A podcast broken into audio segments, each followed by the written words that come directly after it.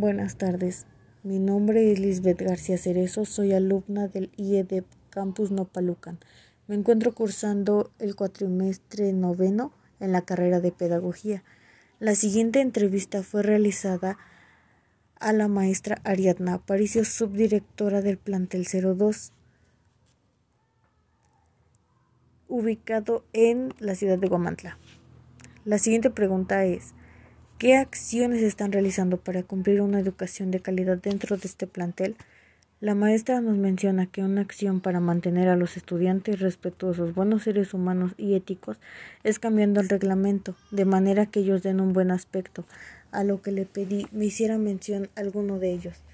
Ese fue no entrar con peinados y cortes inadecuados, tanto en niñas como en niños. La maestra cuenta con el apoyo de los docentes para llevar a cabo una educación de calidad, pero realmente ella conoce lo que es una educación de calidad yo opino que realmente no tiene como tal el conocimiento, ya que se porta de una manera autoritaria en su totalidad, no respeta las maneras de expresión en sus alumnos y las maneras, más que nada su personalidad.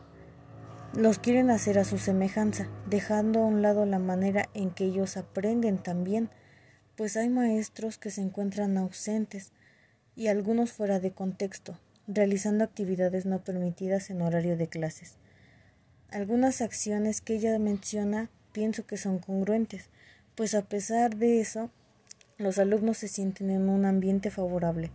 La mayor parte de los docentes se preocupan por sus alumnos y la manera en que ellos se desarrollan cognitivamente, ya que investigan y crean estrategias de su interés para que ellos aprendan de la manera en que ellos les parece favorable.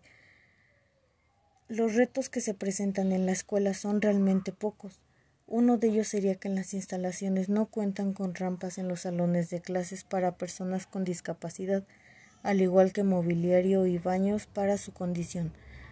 Puede observarse que hay un maestro, bueno, se puede observar en el plantel que hay un maestro que se encuentra con silla de ruedas y necesita de sus alumnos para realizar su trabajo satisfactoriamente. En mi opinión, la maestra debería involucrarse un poco más hablando tanto con los docentes como los alumnos para atender las necesidades de cada uno dentro de esas instalaciones para que se cumpla en su totalidad una educación de calidad.